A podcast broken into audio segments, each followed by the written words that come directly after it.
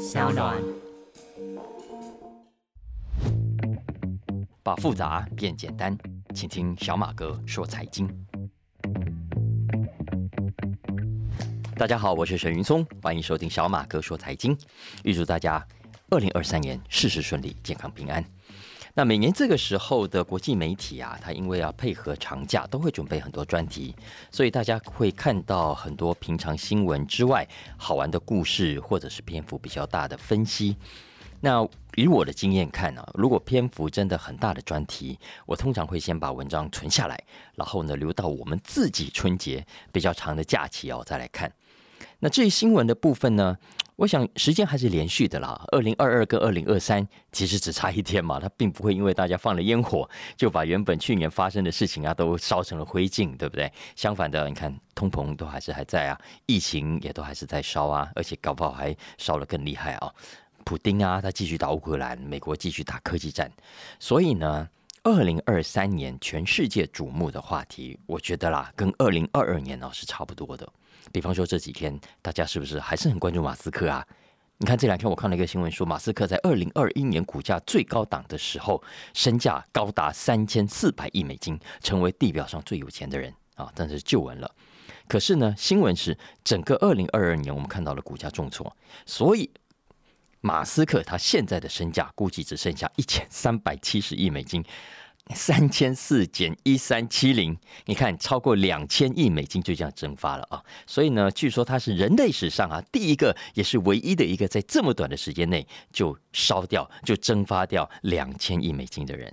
那当然，蒸发掉之后，他在地表上最有钱人的头衔啊也丢掉了。现在地表上最有钱的人变成了法国时尚天王 Manar Arnault。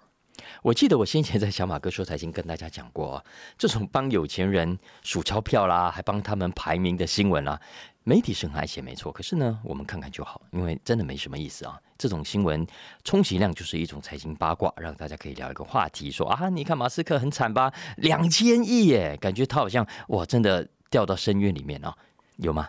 他有惨吗？这些有钱人一点都没有惨，好吗？这些身价动不动就是上千亿美金啊！那他们资产排名的新闻都是呢？我认为长期以来给我自己跑财经媒体很多年了，给财经媒体做文章的啦。对这些创业家、企业家来说，根本不在意。当然，川普之外啊，川普其实还蛮在意这个排名的。我不是跟大家讲过吗？有一年他没有被排到富比士的名单里面，他还打电话去抗议哦，他就说：“不对不对，你们过来，你们过来，我真的很有钱，你们一定要把我排进去啊！”但是，川普真的是特例啊！对大部分的这些大富豪来说，排名一点都不重要。相反的，很多人可能还怕这个人怕出名，猪怕肥哦，就觉得这种排名还是不要的好。他们关心的呢，是接下来会做什么，可以赚大钱。赚了钱之后呢，你要怎样节税啊？你要怎样分配？要怎么安排？我认为这才是他们最关心的事。所以，我们看这种新闻啊，要。看门道啊！你要走进这些企业家、这些创业家的思维里面，你看看人家是怎么想的，才能够学到东西。比方说马斯克这一次啊，你认为他在乎富比士名单他排第几名吗？还是你认为他应该会比较关心的是特斯拉的出货量以及接下来的表现？我想还蛮清楚的啊。我觉得马斯克现在对他来讲，身价三千亿还是两千亿是重点吗？当然不是啊！哦。当然，他要借钱的时候，这个还是需要的哦。可是基本上，他现在不是很关心这些总体的媒体给他的财富跟什么第一名啊、第二名这种封号。对他来说，相较之下，特斯拉未来在电动车市场要怎么活下去，又会怎样影响跟带动整个电动车产业，又会怎么样影响到我们的生活，这才是我们应该关注的事情。大家都知道啊，去年马斯克的身价之所以会蒸发的那么快。主要的原因呢是特斯拉股价重挫嘛，跌掉了百分之六十五，六十五哎，市值呢也一口气蒸发了六千七百五十亿美金。所以马斯克啊，身为这么大的股东，他当然受伤惨重。可是很多人没有发现，其实下跌的这六十五趴里面有一半以上啊，是在什么时候发生的？就是刚刚过去的十二月，光是二零二二年十二月，特斯拉股价就重挫了百分之三十七，将近四成。十二月到底发生了什么事呢？是因为十二月的业绩不好吗？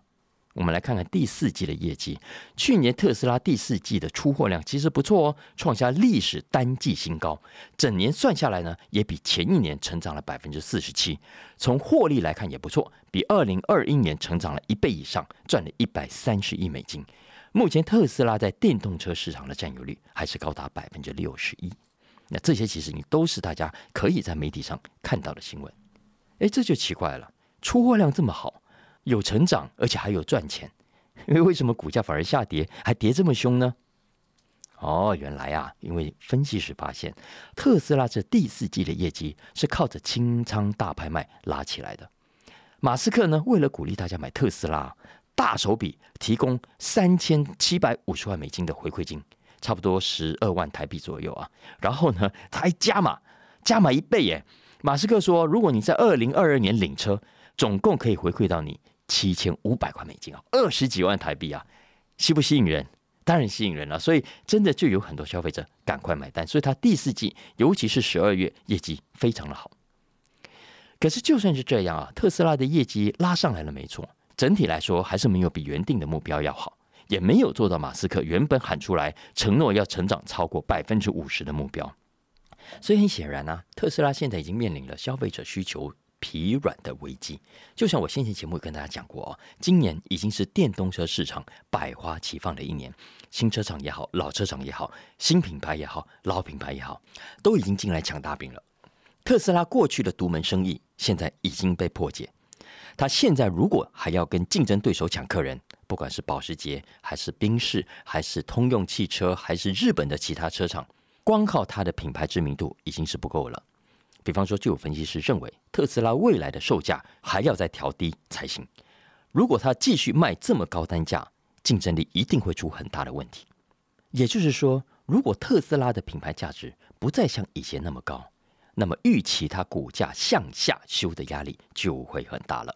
因为我们知道，特斯拉每年的出货量，老实说，比起其他的老车厂，福特啦、通用等等，其实连零头都不到，真的量非常的少。相较之下，可是呢，你看它之前股价在最高档的时候，一家特斯拉的市值当时大概是三千六百多亿美金，几乎相当于地表上另外的十二家最大的汽车公司的总和。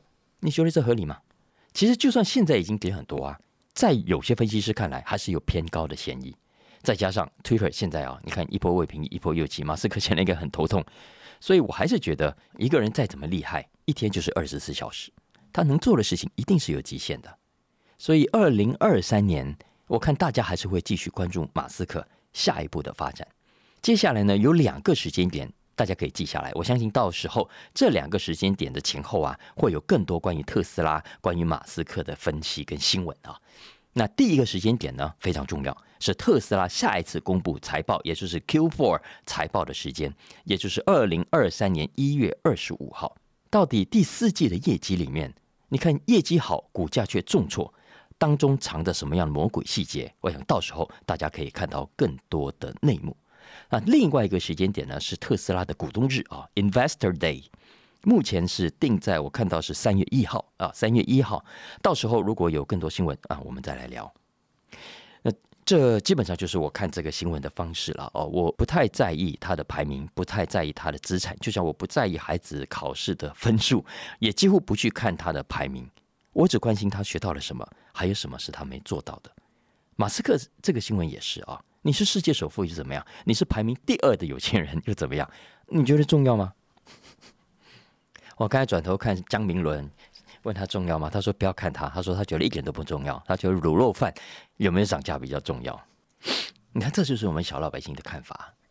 好了，刚既然我们讲了世界排名第二的有钱人，好像也应该来讲一下排名第一的首富 又是何方神圣哦？没道理，我们新闻都一一直只看排名第二的，哎，排名第一的照理说应该更厉害啊，我们说为什么不去看看他呢？为什么不多了解他呢？因为上个月大家算出马斯克的身价之后啊，就发现呢有一个人现在在账面上的资产，诶，比他还多。那这个人，我想大家在媒体上可能都有看到，就是今年七十三岁，身价一千八百亿美金的法国精品集团 LVMH 啊，中文的翻译的名称叫路威明轩的老板啊，Bernard Arnault。我刚才讲的这位 Arnault，很多人可能都不知道它长什么样子。所以我就一直觉得很可惜啊。欧洲其实有很多厉害的企业家，很多厉害的投资高手，德国啦、法国的媒体虽然常常有他们的报道，但是呢，我们却比较陌生。也因为陌生，让我们错失了很多可以学习的对象跟机会。我们来来去去啊，谈来谈去，老实说，大部分都还是美式的企业家跟美式的投资家。如果大家有机会接触到欧洲的投资家，我相信大家就会发现，他们跟美式的投资家作风是非常不一样的。比方说，很多投资的人可能都读过一本畅销书，叫做《一个投机者的告白》，作者叫科斯托兰尼，他就是个欧洲人，是个德国人。你看他书里面的观点就跟巴菲特很不一样。还有大家很熟悉的 IKEA 哈，你知道他老板叫什么名字吗？你有听过他老板的故事吗？我以前就出过一本书，叫做《IKEA 的真相》啊，讲的就是他老板康普拉的故事。哎，康普拉这位老先生，他现在已经过世了啊，但是他当时多年创办 IKEA 跟经营 IKEA 的作风，跟美式的老板是很不一样的。比方说好了，他事业做那么大。大家回头去 Google 他的名字，然后去找他的照片，你会看到他是一个非常低调、非常朴实的老先生。我印象很深的一件事啊，是差不多我在出那本书的时候，我看到一个新闻。这个新闻是说，啊普拉他得了一个奖，然后呢，两夫妻要去领奖，结果两夫妻领奖居然是搭游览车去的，不知道是反正一个大公车就对了啊。结果去到了门口。警卫看到呢，老先生、老太太从这个大游览车下来，也不知道他们是谁，以为他们就是普通的老夫妇、老乡民啊，居然有一度还不放他们进去啊！你讲到低调，我就想到另外一个人，叫查克芬尼。哎，谁？谁是查克芬尼？没听过吧？那我问你，你有没有去过免税商店？机场的免税商店？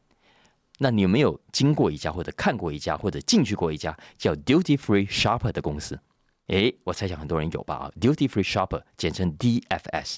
我刚刚讲的这位查克芬尼，他就是 DFS 的老板。哦，讲到这个 DFS 的老板查克芬尼啊，他就真的是超级超级超级低调了，而且作风非常独特。他自己做的生意是精品的生意哦，他卖这么多贵怂怂的精品给你，然后大家买的很开心，对不对？可是呢，他老兄他老先生本人却从来不带这些精品。他赚了这么多钱，自己却从来没有什么名牌在身上，活得非常简单。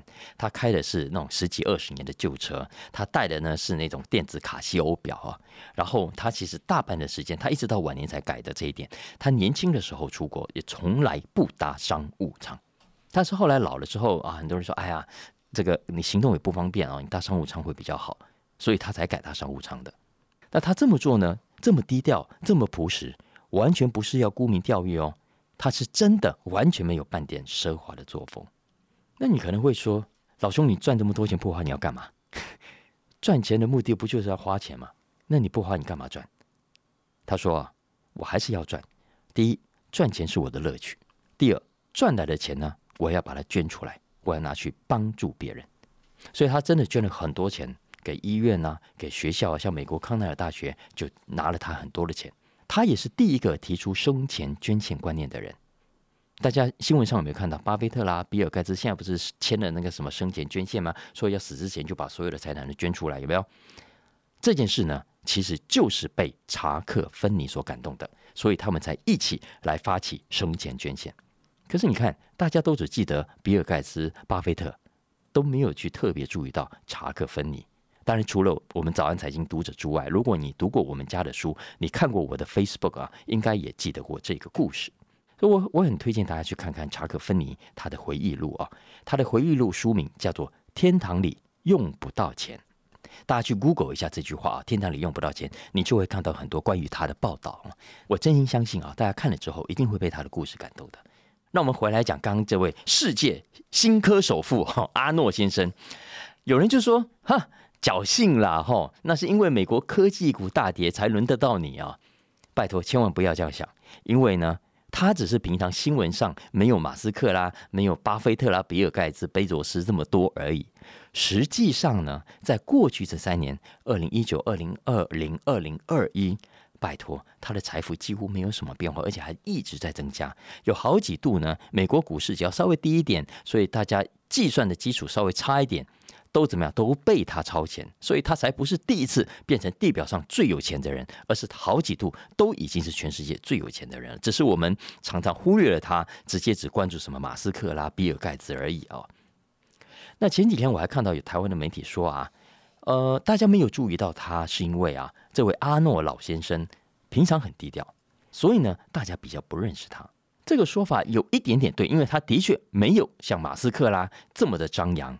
可是呢，这也是个错误的理解。我等一下可以跟大家说，这位阿诺先生他不但不低调，而是一个在商场上非常凶狠的人，在欧美的知名度也非常高。只是呢，我们的媒体跟他的距离比较远而已。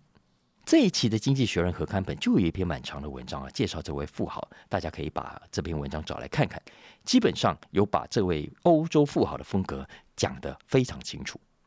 首先呢，你从阿诺的故事可以看到一个欧洲家族企业怎么样传承百年的故事。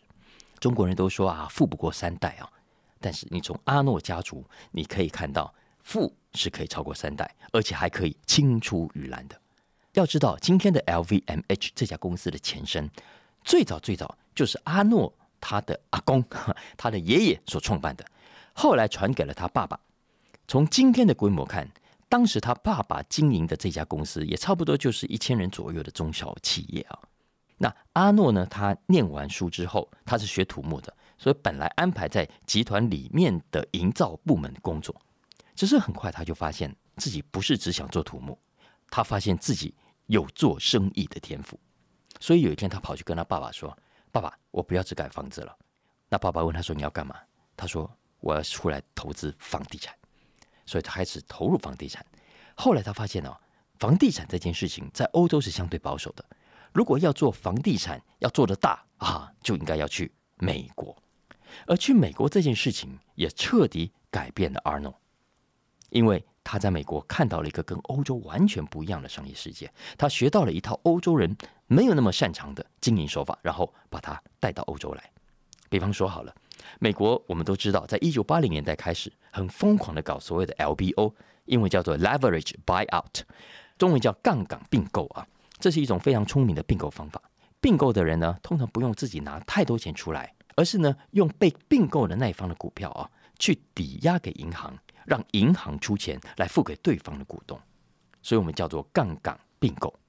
阿诺就是在那个时期开始啊，用了他从美国学来的方法，并购了很多品牌，比方说很有名的 Christian Dior 等等，就是阿诺一个一个并进来的。搞到今天呢，LVMH 它旗下总共有六大类香水啦、葡萄酒啦、精品啦、皮件啦、钟表啦等等，总共超过七十个超级品牌，打造出一个市值超过三千五百亿欧元的精品集团。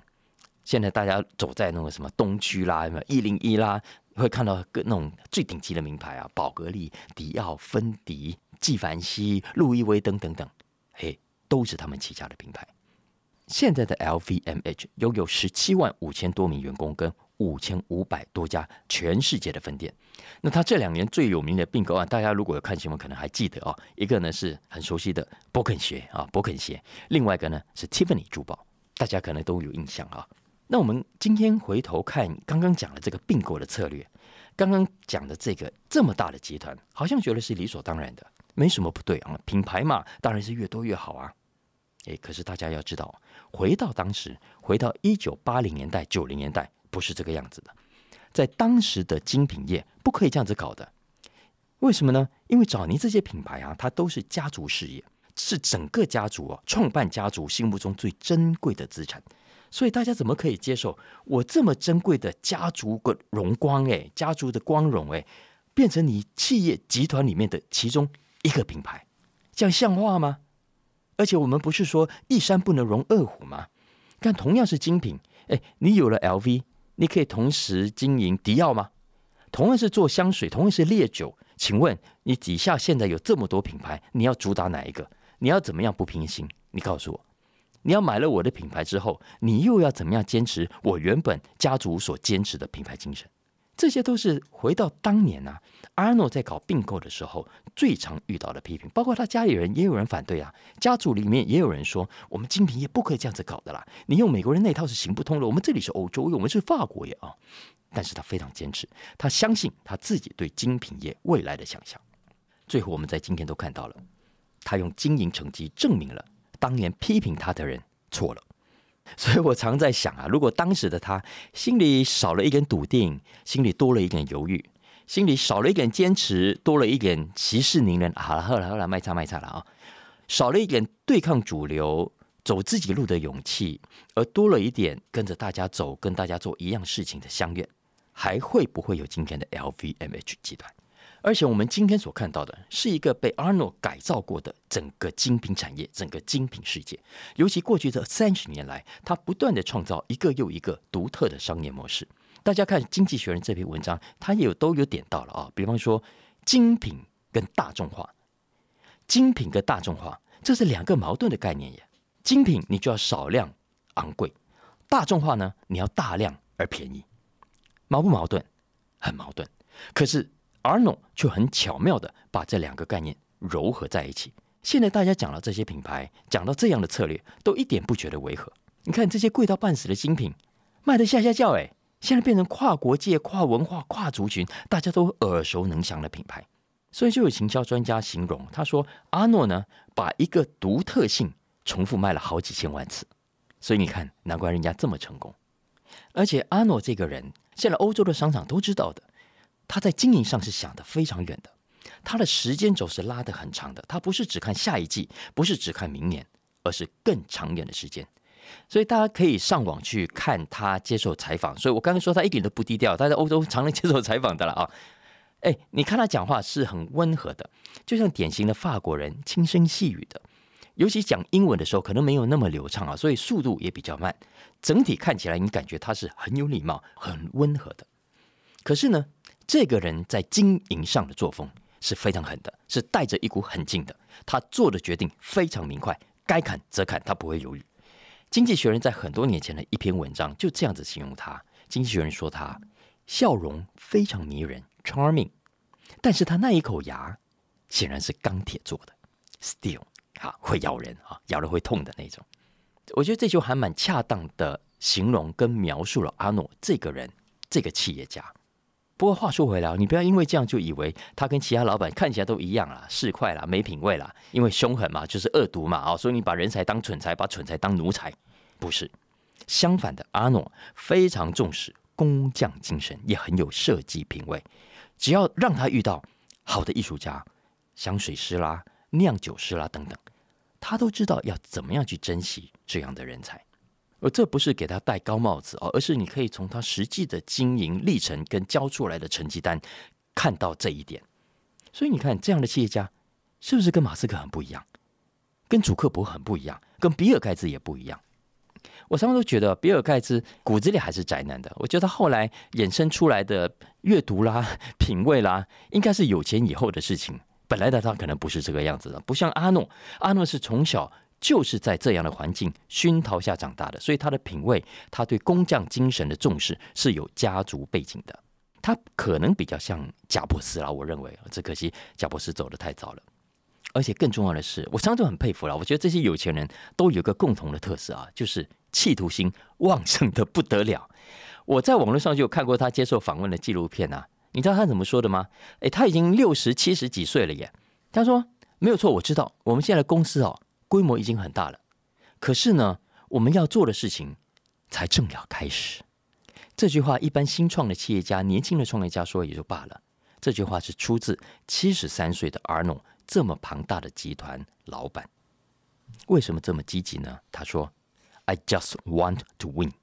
It's fun. 我就是喜欢赢，赢的感觉真好啊。”他说：“唉。”不过呢，君子爱财还是要取之有道了啊！如果你要走跟别人不一样的路，可以；可是呢，我觉得还是要走正道。你走歪了呢，迟早有一天还是要付出代价的。你看，像《神鬼交锋》电影里面的那个里奥纳多，他演的那个角色有没有？他的脑袋是非常好，很有创意，手也很巧啊？只可惜年轻的时候没有用对地方，所以他用去伪造支票啦、印假钞啦，他假冒身份啦，他明明不是医生，就跟别人说他是医生啊，明明家庭背景不怎么样，却对外掰出各种的故事啊，有没有？这就是很典型的，没有把自己的聪明、把自己的才智用在正确的地方。幸好真实生活里面，里奥纳多演的这个角色啊，后来改邪归正了，变成 FBI 正式的很厉害的探员。现在呢，他还常常去演讲，分享自己的故事啊，算是有好的结局。我为什么要讲这个故事呢？是因为最近啊，在美国又有一位这样的骗子出现了，而且接下来这几个礼拜，我猜想新闻上大家还会常常看到跟他有关的报道。那为什么会看到这个报道呢？是因为我接下来要讲的这个骗子，他的名字叫做 George Santos，乔治桑多斯啊。这位 Santos 老兄啊，他就一路招摇撞骗哦，骗到最后，你知道他去做什么事吗？他跑去参加美国众议员选举，而且在去年底举行的美国其中选举呢，他居然还赢了，他当选了。然后呢，照说他会在一月正式上任哦。所以我猜想，美国媒体跟政治人物接下来都不会放过他，会继续把他搞到他下台吃官司为止啊！这是为什么？我说接下来大家会在新闻上常常看到他，啊，就像电影里面里奥纳多那样，这个 Santos 老兄基本上也是没有把自己的聪明用在对的地方。他跟人家讲说，他妈妈是华尔街大银行的一位女性高阶主管，而且是那家银行第一位的女性高阶主管。然后他妈妈呢是有一些犹太血统的，他的祖先来自乌克兰。他妈妈当时是在世界贸易中心那个 World Trade Center 上班，后来倒掉嘛啊。他说九幺幺事情发生的时候，他妈妈就在那个大楼里，幸好当天没事，只是后来才死掉的。可是实际上怎么样？他妈妈根本不是那样的人。实际上，他妈妈根本没念什么书，甚至不是美国人，也不是乌克兰人。他妈妈连英文都不会讲，而是一个在巴西只会讲葡萄牙话、帮人家打扫、帮人家煮饭的一位老太太。然后呢，Santos 是个老兄，他跑去跟人家说，他啊以前念的是昂贵的私立名校，可是后来被记者跑去查，那个学校他说的那个学校完全没有这个人的记录。然后他说呢，他曾经在巴西一家大的媒体当过记者，可是这家媒体呢也说不认识这个人。然后他说，他到了美国之后，曾经在高盛上班，可是高盛查了半天，从上到下也没有半个人认识他。他在选举的时候，为了拉拢犹太社群的票啊，就是刚刚讲的，他说啊，他妈妈那里是有犹太血统的。可是现在大家已经发现，他自己也承认了，根本没有，鬼扯。这位老兄他其实之前是在巴西出生长大，后来才来到纽约的。那他来到纽约的时候呢，有个好朋友，据说也是他的室友啊。这个室友后来也被媒体找到，也去采访他。根据媒体的采访呢，这个朋友就说，当年的 Santos 啊，几乎没有在上班。然后这个朋友就问 Santos 说：“你没工作，你钱从哪里来？”他还记得 Santos 告诉他：“哦，因为他是花旗的股东，他有花旗的股票，所以他会从花旗那里领到钱，生活没有问题。” 可是他就觉得很奇怪啊，你如果真的这么有钱，为什么你？很多账单都付不出来，然后他说，他常常问他有关钱的事情，他就觉得 Santos 这个人啊，每天都编造出不同的故事，到最后呢，他发现他的手机不见了，他怀疑就是被 Santos 偷了，拿去典当所以这个朋友后来很生气，然后越想就越可疑，可疑到什么程度啊？他跑去 Google Santos 这个人，哦，不 Google 还好，一 Google 之下，竟然发现原来这位老兄啊，这位 Santos 啊，在巴西，他不但来自巴西。他来巴西之前呢，还被巴西警方通缉中，因为当年 Santos 曾经跟妈妈跑去巴西的一家百货公司买东西，买完之后呢，他就跟电影里面那个里奥纳多一样啊，用怎么样伪造的支票去付钱，后来被识破被抓了，他也认罪咯。只是警方后来给他交保，没想到后来警方要找他的时候，他已经不见了，逃之夭夭，逃到哪里去了呢？就是逃到美国去了。所以当时他的室友啊，Google 发现了这个新闻之后，大惊失色啊！原来跟我住在一起的是这么样的一个人啊！所以呢，他当天赶快就把所有东西打包。他说来不及收行李了，直接用垃圾袋给他装起来，然后赶快叫爸爸来载他。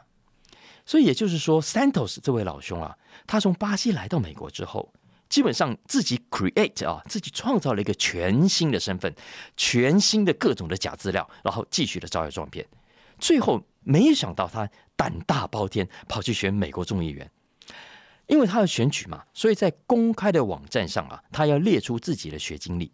所以现在媒体所报道的都是根据当时在网络上，现在都已经拿下来了啊。但当时大家都有截图，都可以看到他所捏造出来的履历表。